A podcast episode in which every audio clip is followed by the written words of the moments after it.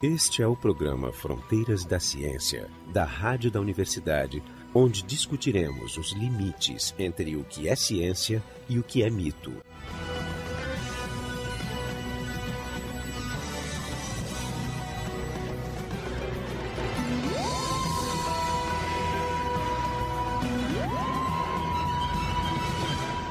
Existe situação onde a negação do conhecimento científico tem chance de causar maior dano do que a que envolve a saúde do indivíduo. Não é incomum ouvirmos falar de doentes ou seus familiares recusando o uso de terapias médicas, muitas vezes corriqueiras, bem embasadas cientificamente, em nome de preconceitos, crendices, teorias conspiratórias e alternativas pseudocientíficas. Um desses exemplos mais marcantes e mais atuais é o mito das vacinas, e que as vacinas fariam mal. Por isso, o tema do programa de hoje é justamente isso, as vacinas. Os convidados são a professora Lavínia Schuller Fatini, que é diretora do CIAT, do projeto Gravidez Segura, é médica geneticista, professora do Departamento de Genética da URGS, o professor Luciano Goldani, que é médico infectologista, professor de infectologia do Departamento de Medicina Interna da, da Faculdade de Medicina da URGS, o professor Jorge Kielfeld, do Departamento de Biofísica da URGS, e eu, Marco de Arte, do Departamento de Física da URGS. Então, vamos começar perguntando o que é vacina e como ela funciona. Luciano? Eu gostaria de, de agradecer o convite e é um prazer estar aqui na mesa com professores Jorge, a professora Lavínia, e sendo mediada pelo professor Marco, desse assunto tão interessante que é, que é a questão de vacinas. Eu diria que existem duas maneiras né, de nós prevenirmos as, as doenças infecciosas atualmente. Então, está na mão do, do homem duas maneiras de de se prevenir as, as, doenças infecciosas. Eu diria que uma seria o saneamento. Através do saneamento, a gente consegue diminuir drasticamente as doenças infecciosas. Infelizmente, o mundo é desigual. Nós temos países com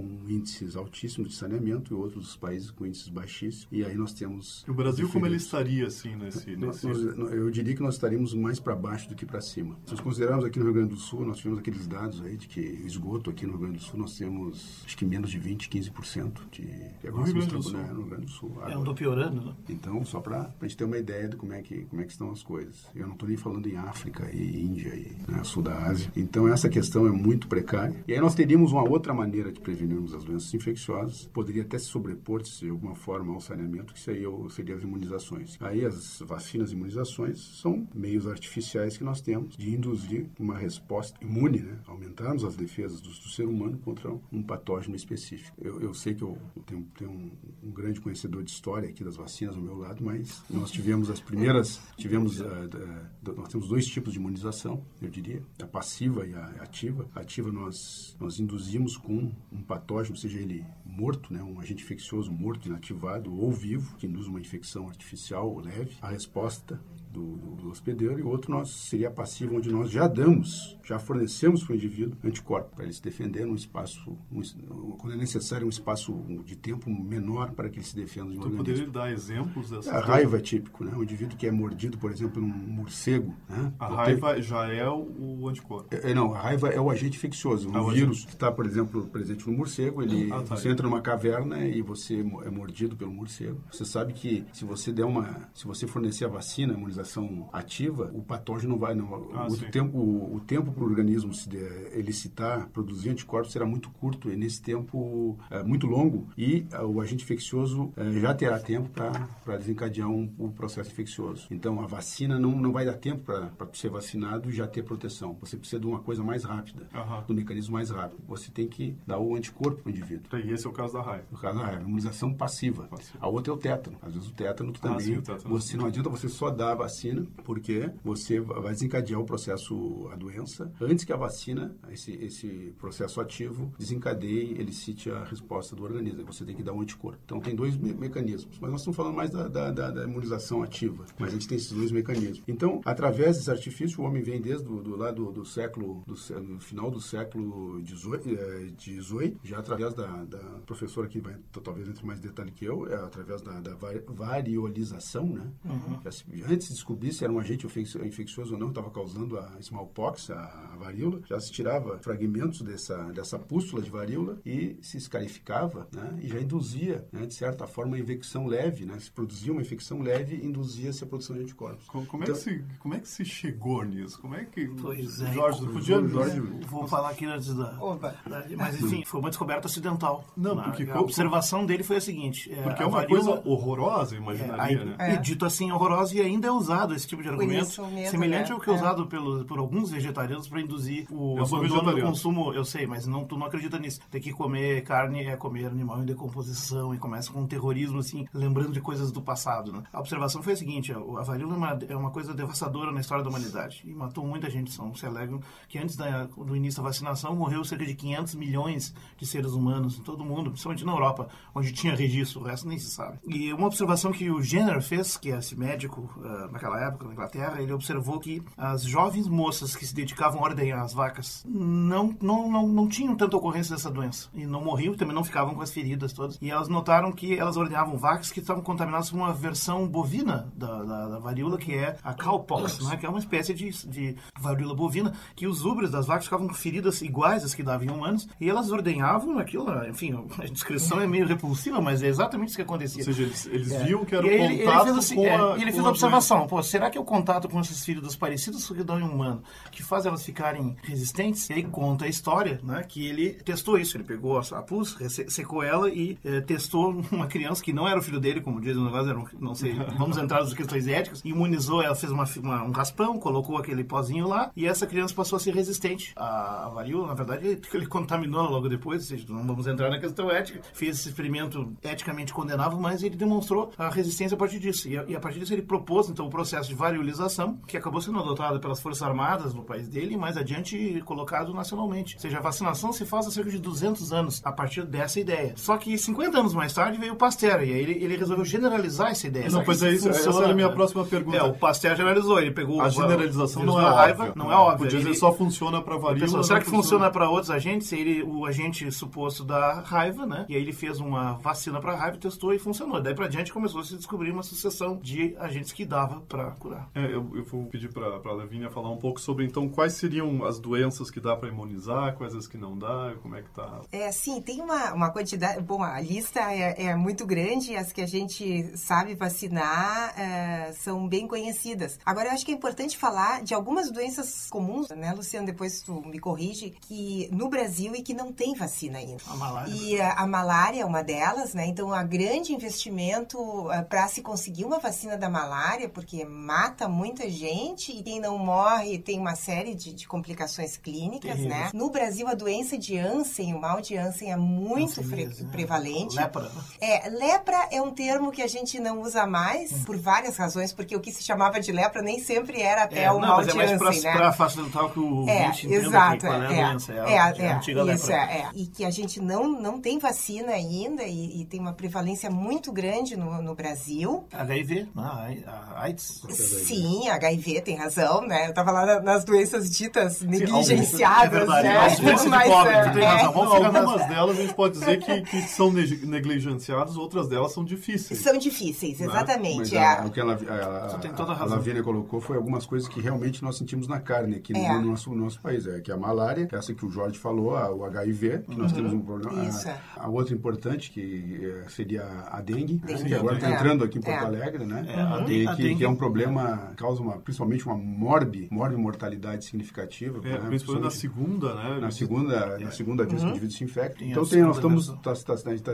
tá, devendo ainda algumas, algumas vacinas é, importantes. Essa, da dengue, dengue talvez tem vamos vacina ou não tem Não, vacina? é que tá. É, talvez tenhamos boas notícias. É, existe uma em fase de teste com humanos Sim. em Cuba e tem um teste na Tailândia também. Mas esse uhum. cubano eu tive a oportunidade de ver lá e ela tá bem avançada, ela é promissora. É interessante isso que as, as grandes empresas às vezes não se dedicam a essas doenças que atingem em massa populações em países pobres. E aí é a justificação. Nós temos que ter um investimento nas universidades públicas para esse tipo de coisa. É, a rigor tá delas.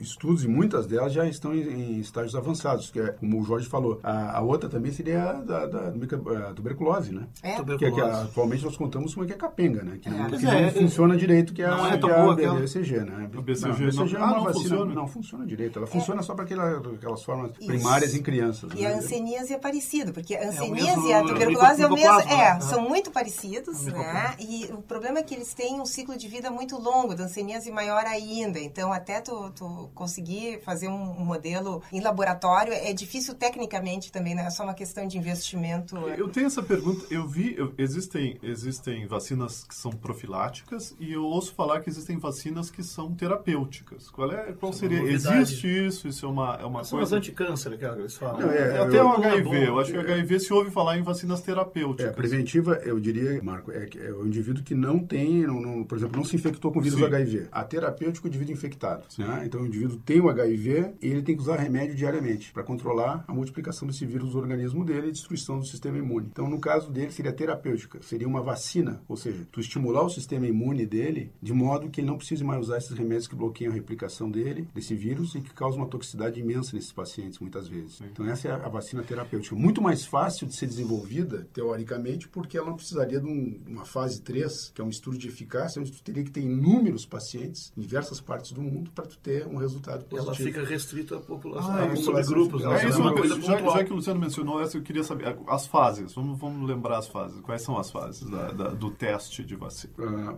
não sei se ela vinha. Não, pode, pode, vai tu. É, tem, é, tu tem o- o- os estudos em animais, né, antes das fases, 1, 2, 3. Depois tu tem a fase 1, já, já tu avaliando toxicidade. Fase 1 já em humanos. Em humanos, avaliando a toxicidade. much Fase 2, em, eh, já vendo as doses que seriam necessárias para que determinada vacina, determinado medicamento funcione. Aí uma fase mais difícil que a fase 3, onde tu vai avaliar a eficácia. Aí tu vai tu, Aí tem que ser estudo de populações, Populações, e né, controle. incidência. E aí tu tem a Essa que falha em geral, a gente ouve falar, né? É, porque tu pega, por exemplo, a, a vacina do HIV. O indivíduo, você fala aqui, eu tenho um grupo de pessoas que são HIV negativas. Tu vai fornecer, por exemplo, essa, medica essa vacina na Tailândia. Não vai chegar para o indivíduo e dizer, olha aqui, agora tu vai soltar a franga, Sim, tu vai claro, te liberar, claro, claro. Tu, vai no- é. tu não vai usar camisinha, tu vai seringa. Não, tu vai ter pro cara, olha, eticamente tu, tu vai te comportar. Então tu tem que ter escapes, É pequenos complicado. escapes para tu avaliar a eficácia. Então Sim. tu precisa de uma população enorme Claro, para tu avaliar claro. esse grupo, porque tu precisa só do- apenas os escapes é que vão te dar os resultados positivos, diferentemente da terapêutica. A terapêutica está vendo um grupo restrito de pessoas infectadas, onde tu vai vai- avaliar a resposta imune. Claro. Então as claro. fases 3, dependendo do agente infeccioso, são muito complicadas e difíceis de serem feitas. É por isso que eu não entendo que as pessoas têm dificuldade de fazer as vacinas, já estão licenciadas, já estão liberadas, aprovadas, mesmo assim as pessoas muitas vezes têm dificuldades, têm receio de fazer essas vacinas, Jorge. É isso que eu não entendo. É, Esse é o tema que nós vamos pegar agora, né?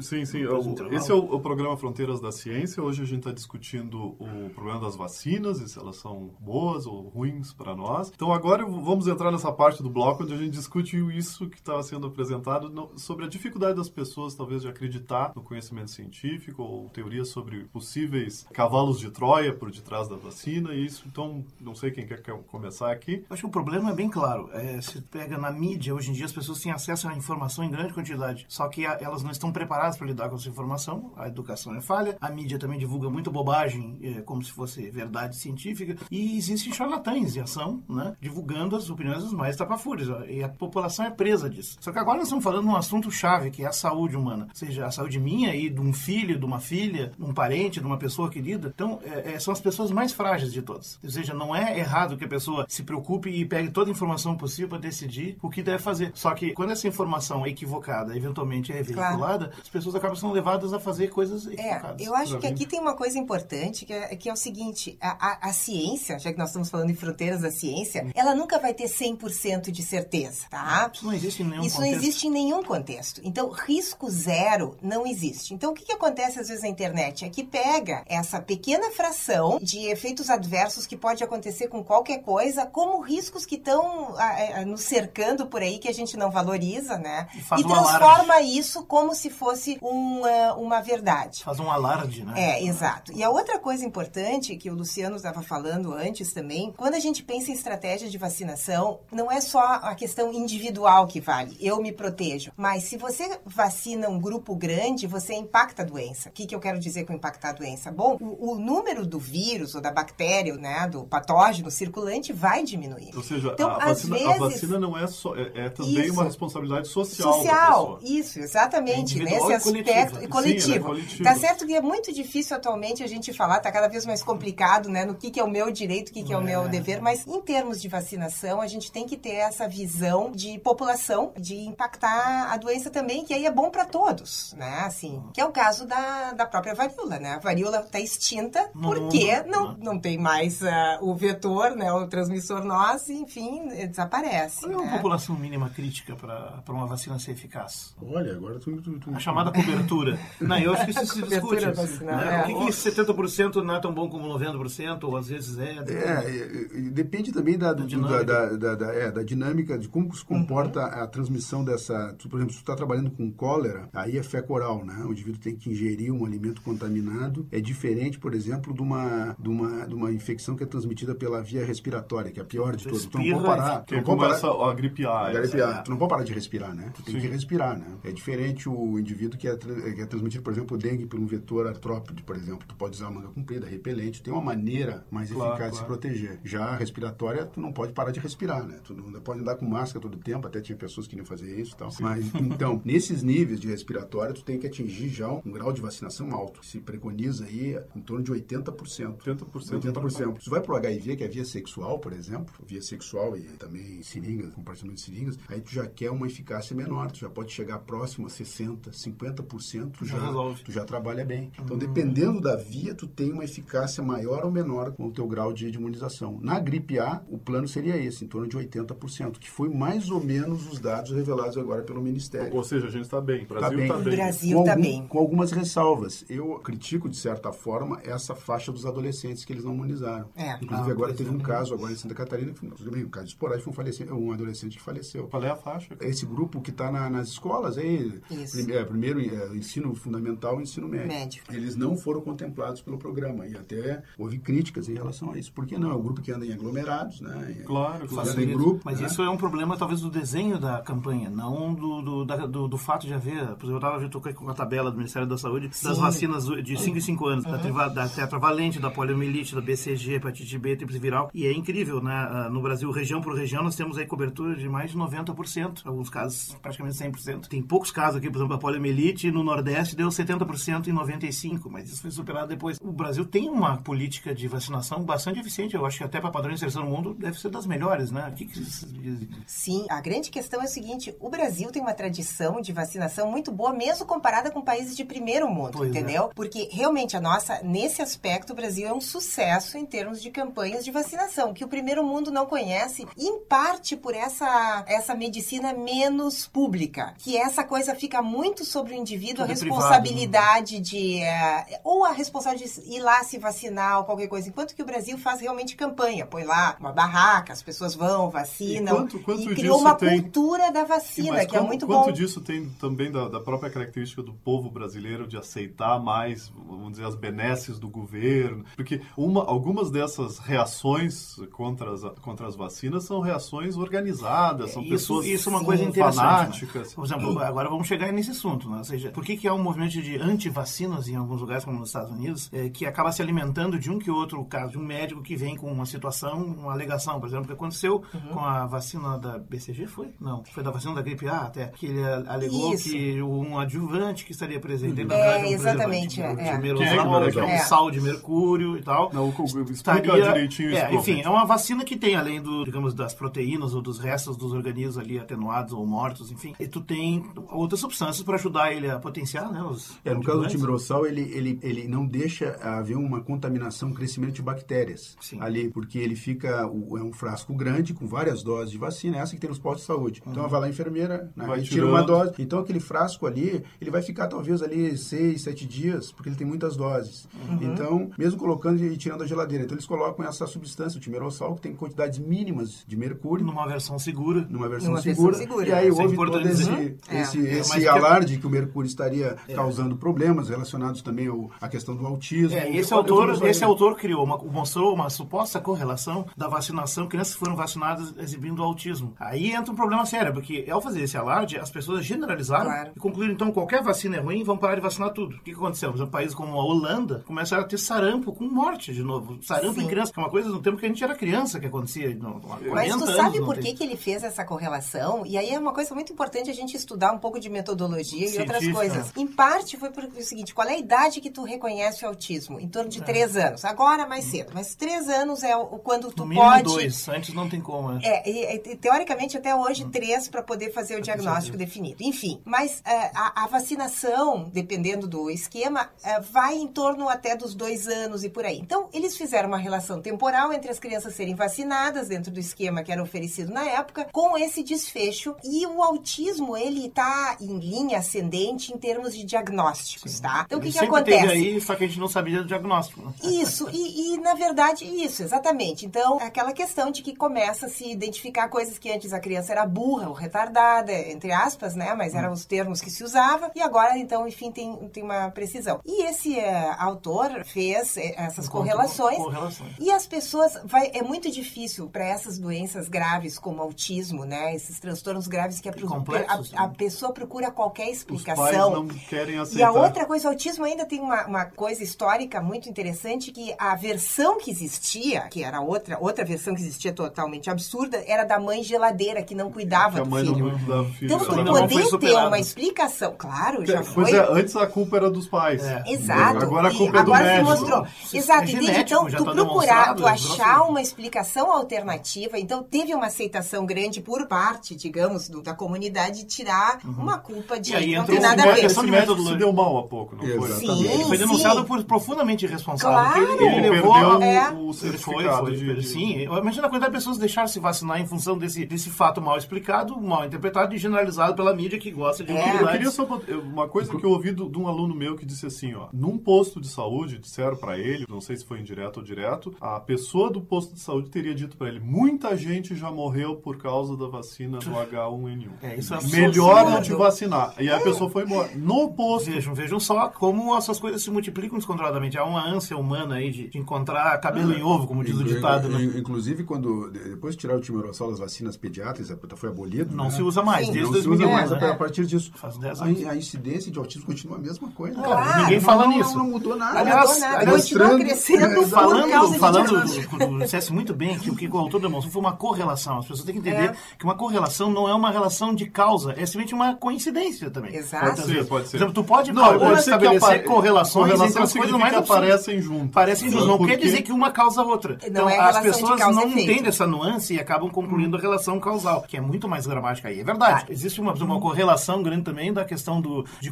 ingestão de carne vermelha e de bovina e a doença da vaca louca, a versão humana, que é a Creutzfeldt-Jacob. É só uma correlação. Não existe demonstração nenhuma de causação até hoje. O prêmio Nobel, que é o... o, o como é que é o nome dele agora? O cara que escreveu Curu. O, o- é, o, É. O inglês, Deu um branco agora no nome dele. Prusner, Stanley Prusner, ele ganhou o Nobel em 97 com essa demonstração da contaminação de vacas com restos de ovelhas. Mas entre vacas e ovelhas a distância é muito menor que entre qualquer um deles e nós, humanos. E de fato é só correlacional. E de fato as causas são bem mais complexas. É, as correlações elas levantam hipóteses, Mas né? é só o começo de uma longa história. Claro, e às vezes elas mostram também o caminho contrário. A ausência de uma correlação também leva a, uma, a um dado importante, né? Por isso eu continuo Mas carnívoro, viu, correlação a gente acha, tu quer também, achar, tu eu procura, né? Sabendo. É, Eu tenho outra pergunta para vocês, que também foi, foi trazida por um colega meu, diz que um médico que não é infectologista, De outra profissão. de outra área. profissão, É. de outra área, teria dito que o HN1 leva, a vacina leva cinco anos, Cinco não meses. cinco meses para fazer efeito. Não vale a pena vacinar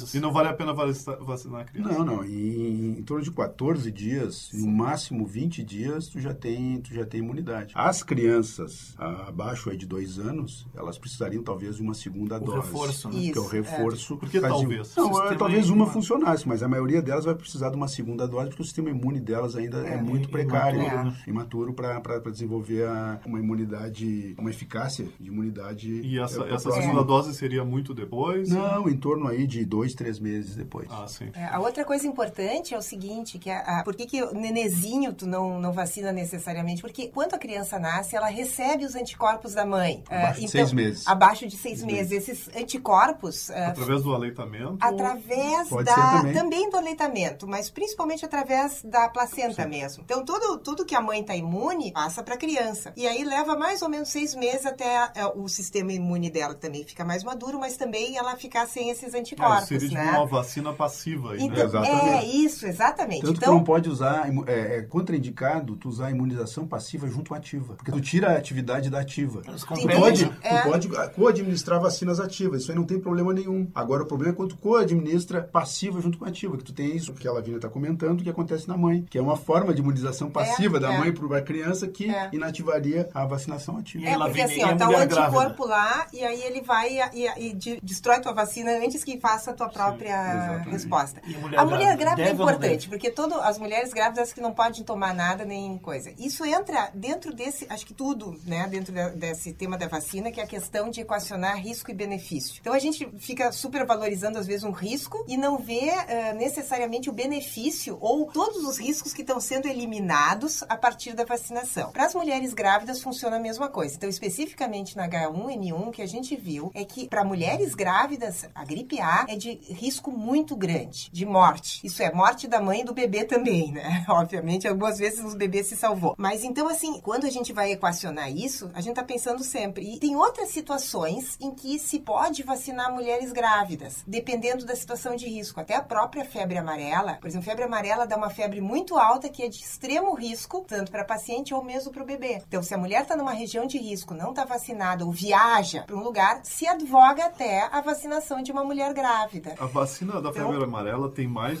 riscos do que a normal, do que uma vacina de gripe, assim? Não, é que o que a Lavínia está comentando é que ah, existe eh, basicamente dois tipos de vacinas, né? Três tipos. Né? Tem a toxoide, tem a, a inativada, né? Que é no qual o vírus ou a bactéria está tá, tá, tá fragmentado, está morto, vamos usar o termo morto. E tem a, a- a- com vírus ou bactérias ou toxo- ah, atenuadas. Então, as atenuadas, elas estão vivos, mas estão com menos virulência.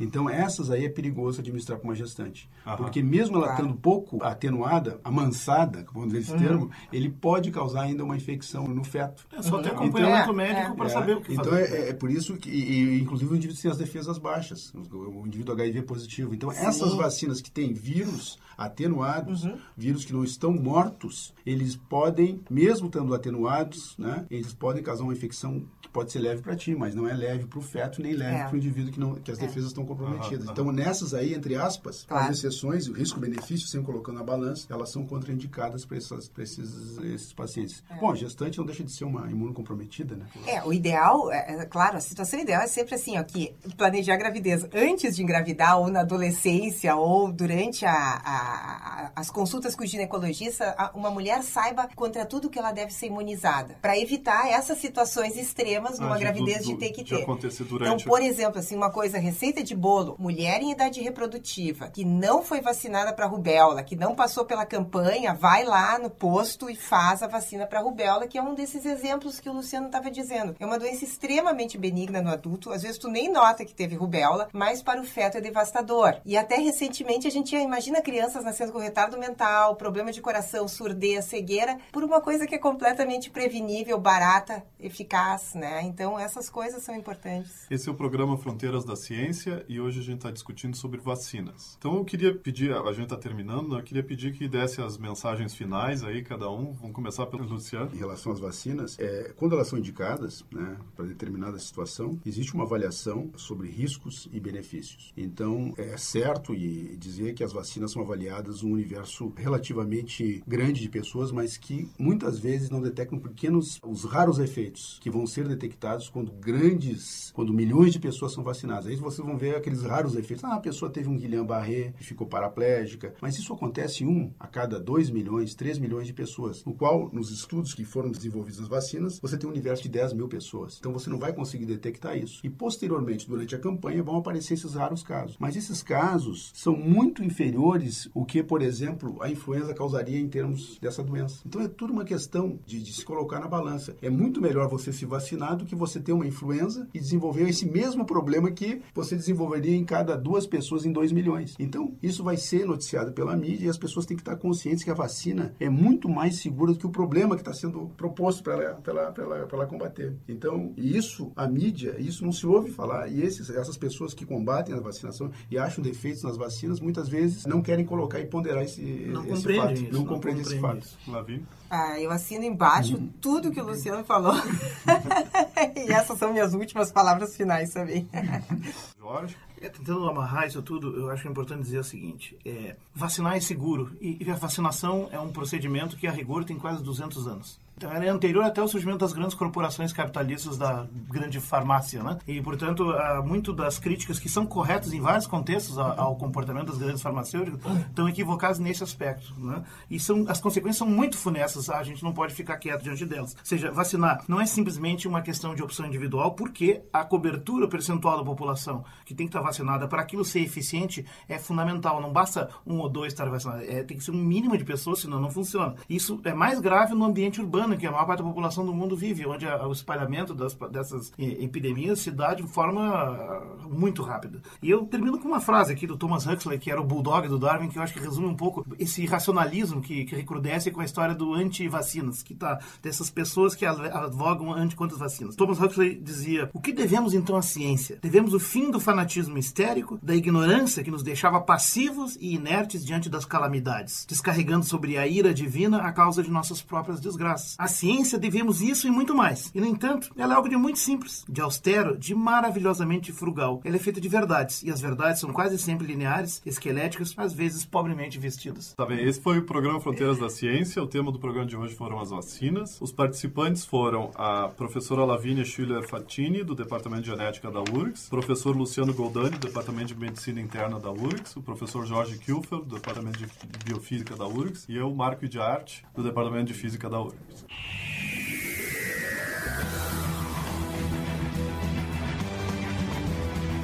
O programa Fronteiras da Ciência é um projeto do Instituto de Física da URGS. A rádio da universidade não é responsável por eventuais opiniões pessoais aqui expressas. Técnica de Gilson de Césaro e Neudimar da Rocha.